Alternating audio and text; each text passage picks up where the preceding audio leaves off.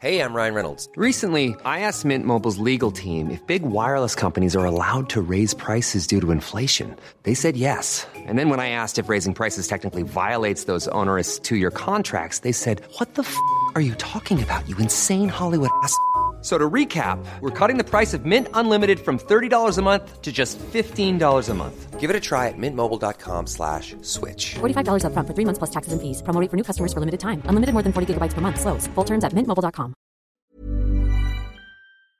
Hola, soy Melissa Moreno y estás escuchando el podcast literario. En este episodio platicamos con David Miklos, quien nos contó sobre su más reciente libro, Residuos, editado por Dharma Books. Recuerda que nos encuentras en Spotify, Apple Music o en la plataforma de tu preferencia, así como seguirnos y comentarnos en nuestras redes sociales, arroba Heraldo de México en Twitter, arroba El Heraldo de México en Instagram y Heraldo de México en Facebook. ¿Quién dijo que la literatura es aburrida? Cambiar esa idea será nuestra misión. El podcast literario te acerca al mundo de los libros, de quienes los hacen y llevan hasta ti. Todo lo que te gustaría saber sobre tus autores favoritos, obras, recomendaciones, clásicos y novedades literarias. Comparte nuestro gusto por las letras aquí. Comenzamos.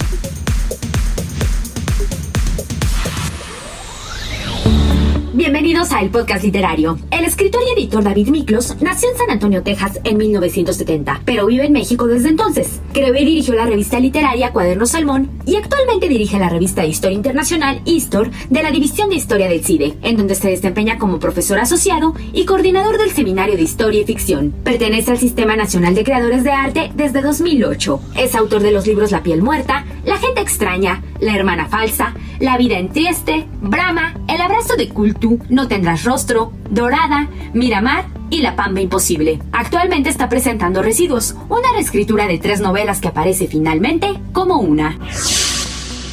Hola, ¿cómo están amigos del podcast literarios? Pues hoy tenemos una novedad muy particular porque podemos decir que es un 3 en 1 o no, David Miklos. Bienvenido, ¿cómo estás? Vamos a hablar de residuos, cuéntanos tú de qué se trata, porque es una reescritura de tres libros que escribiste hace, ¿qué fue el primero? ¿Hace 15 años? Eh, hola, eh, pues gracias por la invitación. Eh, sí, en efecto es la reescritura de tres libros, son mis tres primeras novelas, aparecieron en 2005, 2006 y 2008, La piel muerta, La gente extraña La hermana falsa.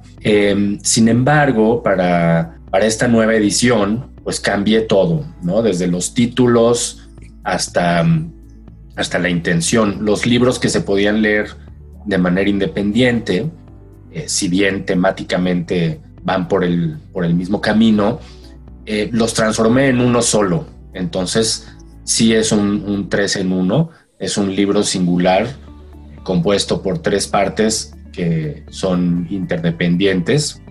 El libro ahora sí está hecho para leerse de principio a fin, ¿no? Cada uno de los libros anteriores se convierte en un capítulo em, y después de, pues, pues, hago este proceso de reescritura invitado por Dharma a la, colección Combate a 10 y, es algo totalmente nuevo en ese sentido. Eh, justo antes de entrar de lleno completamente a, hablar de residuos, eh, y ahorita que ya tocaste el tema de combate a 10, eh, me parece muy, muy loable y muy destacable esto que está haciendo Dharma Books, un editorial bastante joven en nuestro país, que es, a ver, si lo, si lo voy a decir bien, es rescatar o, sí, rescatar, se podría decir, reeditar libros eh, que fueron publicados hace 10 o más años. ¿Estoy bien, David? Sí, son libros escritos hace 10 o más años, pero más que reeditarlos o hacer una colección de rescate de obras, es invitar a los autores y a las autoras a revisar de nuevo el texto y a escribirlo 10 o más años después, como les habría gustado escribirlo entonces, ¿no? Es hacer una nueva versión, es em, lidiar con una obra que supuestamente estaba terminada y ya editada, publicada y demás. Un punto final. Nuevo, ¿no? Y, esa es la propuesta de Combate a 10. Es como tener un reencuentro con, con, con un libro supuestamente acabado. Los escritores, las escritoras generalmente no leemos nuestros, nuestros libros ya que, ya que salieron de, la imprenta, son ya objetos libres de nosotros eh, eh, y se suman a, la propiedad de los lectores ¿no? Eh, y de las lectoras. Y este ejercicio pues es, es muy retador porque nos obliga a, pues, a despertar a un, texto que, que, para nosotros ya no estaba presente. Claro, los textos siempre se quedan ahí latentes, ¿no? En el caso de, de mis tres novelas, yo cuando acabé la tercera, pues sí, me gustaba la idea de algún día reunirlas en un solo volumen, porque pues, es, es una trilogía sobre el origen, pero nunca me imaginé esta reescritura. Y cuando apareció Nicolás Cuellar y, Dharma Books y Combate a 10, eh, yo había recuperado los derechos de estos libros y pues fue un, encuentro muy afortunado y una invitación muy buena y pues así nació la, la reescritura.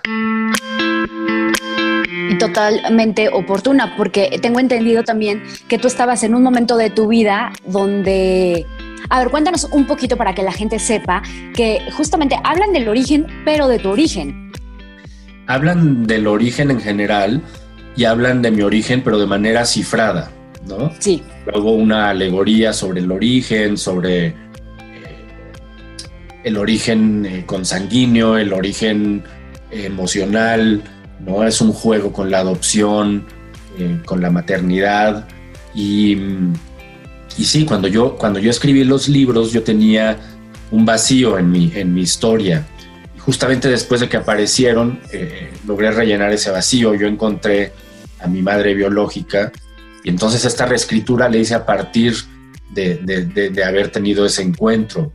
Eh, yo la conocí brevemente, ella murió hace tres años y, este, y la reescritura la hago a la sombra de este encuentro, que la verdad fue muy fugaz si lo pensamos temporalmente y al mismo tiempo cierro, cierro un ciclo, ¿no? Revisito esta búsqueda del origen eh, eh, y queda, pues está insuflada de, de, toda, esta, toda esta experiencia vital, ¿no?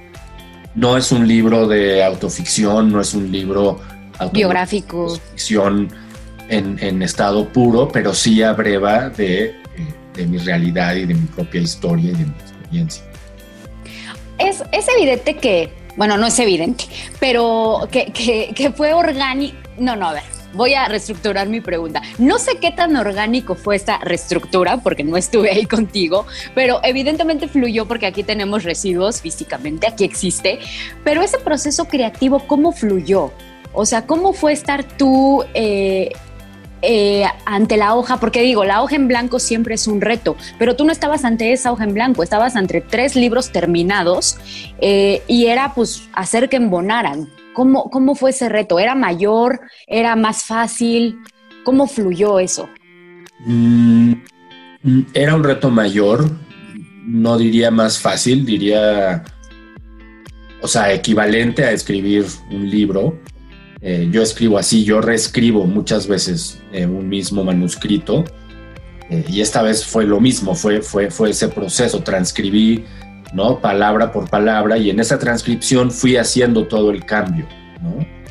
En el caso de la primera parte, yo regresé ese libro a su versión más original, a la versión, yo lo escribí a mano y se parece mucho a la versión que tengo en el cuaderno la segunda parte, a la hora de, empezar esta transcripción, me di cuenta que tenía que hacerle una especie de cirugía mayor. Y pues sí, el trabajo fue, fue muy distinto. Fue, fue un destazar el libro y volverlo, volverlo a armar, volverle a dar vida. Y en el caso de la tercera parte, yo la verdad había quedado muy contento con ese libro, con la hermana falsa. Sin embargo, cambié sobre todo el ritmo, eh, un poco la intención de cada una de las voces, son diferentes personajes. Y, finalmente, un elemento que aparecía en la parte intermedia, en la segunda parte del, libro, en el segundo capítulo, decidí que iba a ser la que le iba a, a, pasearse a lo largo de todo el libro. Entonces regresé a la primera parte, dije, ¿dónde puede entrar este elemento? Encontré su lugar y entonces fue pasando, ¿no? De una parte a otra hasta el final. ¿Hablas del, elemento físico? Sí. ¿Del guijarro? ¿Puedo decirlo? ¿Ya lo dije? Sí, sí, sí. Es un guijarro, en realidad, toda esta historia que está sostenida en, personajes y en voces humanas es la historia de, un objeto inanimado, que es un, pequeño guijarro que pues ha sufrido el, el peso y el paso de los elementos a lo largo de decenas de miles o cientos de miles o miles de millones de años, ¿no? Desde el origen de, del planeta, por así decirlo, hasta que llega en contacto con nosotros, ¿no? Con, con los seres humanos. En realidad tenemos poco de existir sobre la faz de la Tierra, tenemos 30.000 años de antigüedad más o menos. Este, y ese guijarro es un poco esa historia, es ver cómo algo que fue erosionado por los elementos llega a, lo humano y, lo humano se desprende de ello al mismo tiempo, ¿no? Y deja que los elementos sigan en su curso eh, sobre este, este pequeño objeto que en algún momento desaparecerá, pero pues la humanidad desaparecerá antes, ¿no? Nuestro paso por la Tierra es bastante fugaz en comparación con la gran historia natural del planeta. Elemento que, me llama la atención y me gustaría saber cómo lo construiste, eh, y es el puerto donde sucede todo esto. Eh, y de hecho, eh, pues es desde el inicio, todo sucede ahí, bueno, no todo, pero sí, gran parte. Y, es desde el, este puerto donde donde hablas de su fundación y es bastante, pues hasta como de realismo mágico, ¿no? Eh, la fiesta donde, ah, espero no ser un spoiler, no creo porque es muy al inicio, pero no, es, es una gran fiesta donde es la inauguración de este puerto y de repente ya no hay puerto, ¿no? este, pero... Este, pero se va el mar, exactamente, pues sin mar, pues no hay puerto. ¿Cómo construyes esto? Porque, eh, o sea, lo reconozco, no sé si es Veracruz, eh, de repente sí leí un par de, entrevistas donde dices que lo haces con otros elementos, pero cuéntame tú. Eh, pues el puerto es, es, es un juego, ¿no? Es una metáfora y al mismo tiempo es lo que me permite hacer el, el territorio donde va a ocurrir la ficción, donde va a ocurrir esta búsqueda del origen. Entonces se va el mar, ¿no? Y el mar de alguna manera es el origen. A lot can happen in the next three years. Like a chatbot may be your new best friend. But what won't change? Needing health insurance. United Healthcare Tri Term Medical Plans are available for these changing times Underwritten by Golden Rule Insurance Company, they offer budget-friendly, flexible coverage for people who are in between jobs or missed open enrollment. The plans last nearly three years in some states, with access to a nationwide network of doctors and hospitals. So for whatever tomorrow brings, United Healthcare Tri-Term Medical Plans may be for you. Learn more at uh1.com. I'm Sandra, and I'm just the professional your small business was looking for. But you didn't hire me because you didn't use LinkedIn Jobs. LinkedIn has professionals you can't find anywhere else, including those who aren't actively looking for a new job, but might be open to the perfect role, like me. In a given month, over 70% of LinkedIn users don't visit other leading job sites. So if you're not looking on LinkedIn, you'll miss out on great candidates like Sandra. Start hiring professionals like a professional. Post your free job on linkedin.com/achieve today.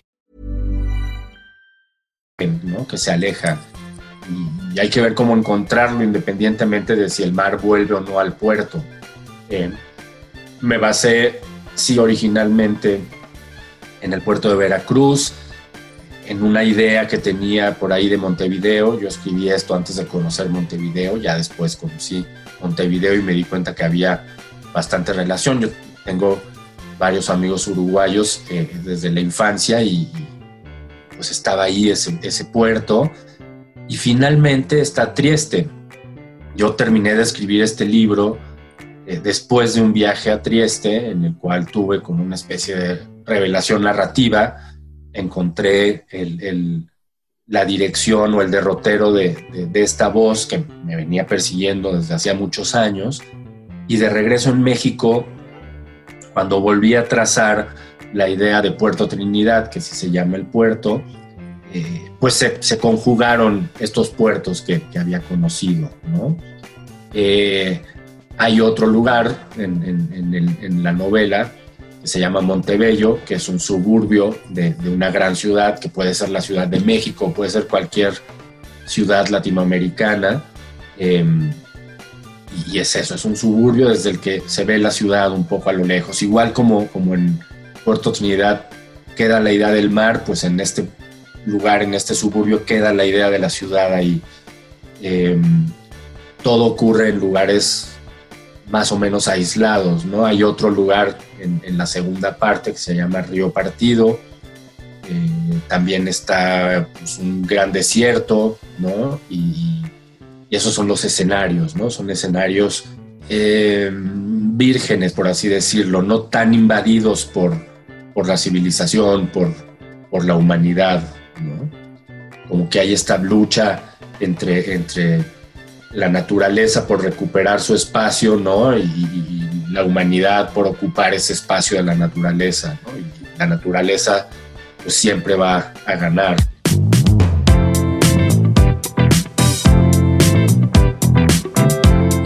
Otra cosa que está muy presente es tan presente y tampoco voy a spoilear nada porque está aquí, la muerte, ¿no? O sea, al final comienza con la muerte de, la madre. Eh, ¿Qué, tan importante, digo, la, muerte para, para, un autor siempre es fundamental, al igual que la vida? Y lo hablo como contraste, porque el mar es tal cual el origen. ¿Cómo haces ese contraste dentro de la obra? Justamente es, es, un, pues es una dialéctica entre, entre vida y muerte, entre la posibilidad de dar vida y la posibilidad al mismo tiempo de acompañar esta vida que se va, ¿no? el, el el primer personaje que vemos es, es, un hijo que se desprende de la urna que contiene los restos mortales ¿no? de su madre y corte a él yendo al suburbio, al lugar donde creció, a tener este último encuentro con esta madre moribunda. Nosotros sabemos desde el principio que, que, se va a morir, que se, murió, y, y vamos a ver cómo sucede esto, ¿no? Es como la, la antesala del duelo, la, la, vida de la madre, pues que está ahí, ¿no? Muy fresca todavía y, esta voz masculina trata de entender su origen y cómo le fue dada esta vida y cómo finalmente eh, eh, esa naturaleza que todo lo crea, pues todo lo destruye, ¿no? Y termina siendo muy femenina, ¿no? Es un libro sobre eh, la maternidad, sobre la maternidad biológica, la maternidad adoptiva, ese es el, gran tema.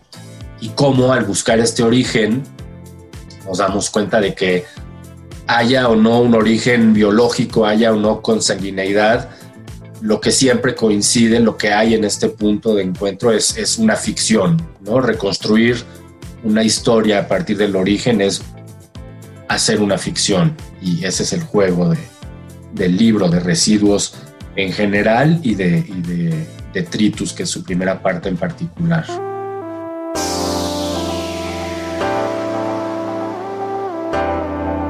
David, y además de, regalarnos esta nueva obra, también nos regalas este apéndice donde hablas del proceso de la escritura y hablas un poquito de tu formación como escritor. Eh, cuéntanos un poco de eso, hablas de, cómo, de tus inicios, de, tus primeras lecturas. Eh, cuéntanos de eso, compártenos.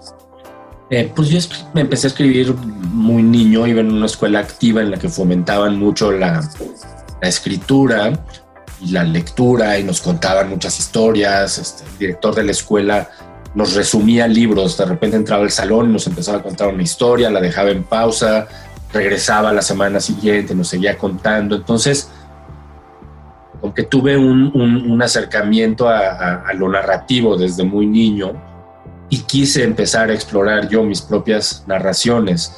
Y desde muy niño empecé a escribir, empecé a intentar eh, hacer historias más amplias. Y eso se quedó ahí, se quedó, se quedó latente. Yo retomé la escritura de manera más formal eh, pues pasada mi adolescencia y empecé a encerrarme largas horas a escribir ¿no? Escribía en la noche con mis audífonos, escuchando música, fumando, ¿no? Y, poco a poco fui acabando textos, ¿no? Y acabé algunos cuentos, se publicaron. Siempre me quedé con la idea de, hacer una novela, ¿no? y había muchísimas lecturas que estaban ahí presentes, ¿no? que, que, que, que, había encontrado a través de la escuela, a través de amigos de la familia, a través de otros amigos, a través de mis vecinos. Pues fui haciéndome un, un, una pequeña biblioteca que terminó influyendo en esta escritura, ¿no? desde Lovecraft hasta Agatha Christie, hasta Jorge Ibargüengoitia, este, Italo Calvino, eh, Humberto Eco, Carlos Fuentes, este, en fin. Stephen King. Eh, Stephen King en un momento. Eh, y, y, eso pues quedó ahí, ¿no? Y quedó como muy latente y a la hora de escribir estos libros pues estaba ahí, ¿no? Uno, uno dialoga permanentemente con los libros que ha leído, eso es la literatura. Cuando los escribe está tratándole de dar voz a ese diálogo. Creo que eso es lo que ocurre en, Residuos finalmente, que es un libro no solo sobre el origen de, una persona y las posibilidades del origen, sino sobre el origen de una escritura y de cómo se construye esta escritura. Claro, todo está velado, todo está oculto, los lectores y las lectoras son quienes tienen que ir descubriendo, ah, bueno, de aquí viene esto, de aquí viene este otro. Me gusta a mí dejar siempre estos vacíos, ¿no? Para que las lectoras y los lectores los rellenen, ¿no? Es la única manera de que puedas hacer propio un libro que estás leyendo y hacer que permanezca y no, simplemente lo leas y ya lo dejes por ahí. Y justo al, darnos tantos eh, lugares físicos, es un libro donde tu mente está todo el tiempo diciendo, este cuál era, cuál era el otro. O sea, no, no es un libro plano y eso se agradece mucho porque de repente uno necesita que su mente esté en otra cosa. Sobre todo en un momento donde estamos con noticias y bombardeados, este libro te distrae completamente. Además, ¿sabes qué me gusta? Yo voy a ser muy sincera y no había, no había leído los otros. Entonces, me gusta mucho también la idea de pensar que para los que leyeron los anteriores, esta es una novela totalmente nueva. Entonces, eh, digo, para mí lo es, pero también sé que puedo ir a los otros y también lo van a hacer. Entonces, eh, no me equivoco en eso, ¿no? Este, sí. Son, David, cuatro libros ahora. Sí, Residuos es un libro independiente. De independiente. Nuevo, y los otros tres son una especie de archivo. O sea, quien quiera indagar y ver de dónde vienen, pues ahí está, ¿no? O sea, si uno piensa como historiador, pues esos tres libros son las fuentes originarias, ¿no? De esta nueva fuente originaria que es Residuos. Oye, David, pero con esto ya das por concluida la trilogía, tus personajes encontraron el camino que, que buscabas tú. Sí, totalmente. Esa parte de, de, de mi narrativa está acabada de hecho, había, la había concluido de algún modo eh, con, con, con, La Pampa Imposible hace tres años, mm. porque aparecen personajes por ahí de la, de la piel muerta o de detritus, pero no, no, no embona, o sea, no es parte de la trilogía. Si acaso es el, el lado B, ¿no? Pero no, no, no forma parte, o sea, la trilogía sí es, es algo muy, muy independiente y sí es algo muy conclusivo, o sea, ya si los tres primeros libros fueron un punto eh, ida, pues este es ya el punto de llegada definitivo. O sea, este es el puerto, ¿no? finalmente. Buenísimo. Oye, David, finalmente me gustaría, nada más, eh, eh, este obviamente es un podcast literario y para cerrar, eh, el combate a 10, esta colección, ¿tiene otros libros ya actualmente? No, sé que hay uno que está haciéndose eh, pero yo no puedo decir más. Ah, entonces no podemos recomendar todavía nada de eso. Quería que nos recomendaras. Pero está viva la, la, la, la, colección, sí. Y se está fraguando algo nuevo, sí. Entonces te voy a cambiar la pregunta. Danos un par de recomendaciones de Dharma Books. Eh, bueno, está Ficciones eh, Lúdicas de Rodrigo Díez. Es un libro de ensayos sobre, mm, sobre los videojuegos. Eh, está muy bien hecho. Rodrigo es, es un obsesivo de los, de los juegos de video y los conoce a la perfección y hace un ensayo genial. Y está Matate Amor de Ariana Harwicks, que es... No, no super historia. Fundamental. Sí. ¿No? Este, de, de, de, lo que se está escribiendo en español en, en estos días. Tremenda, sí, completamente. Pues David, te agradezco mucho, espero que pronto podamos coincidir en persona y de verdad, eh, residuos, es de verdad este, esto entre residuos y lo que está haciendo Dharma Books con Combate a 10, me parece que hay que voltear a ver a las editoriales, en, este, a las independientes. Son grandes ejercicios. Muchísimas gracias. Gracias, que estés muy bien.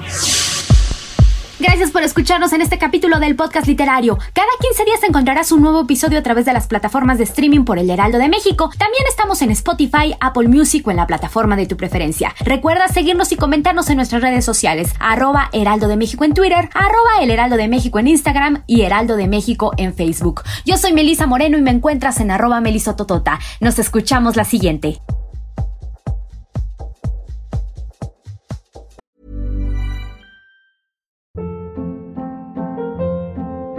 Hold up. What was that? Boring. No flavor. That was as bad as those leftovers you ate all week. Kiki Palmer here, and it's time to say hello to something fresh and guilt-free. Hello Fresh. Jazz up dinner with pecan-crusted chicken or garlic butter shrimp scampi. Now that's music to my mouth. Hello Fresh. Let's get this dinner party started. Discover all the delicious possibilities at hellofresh.com.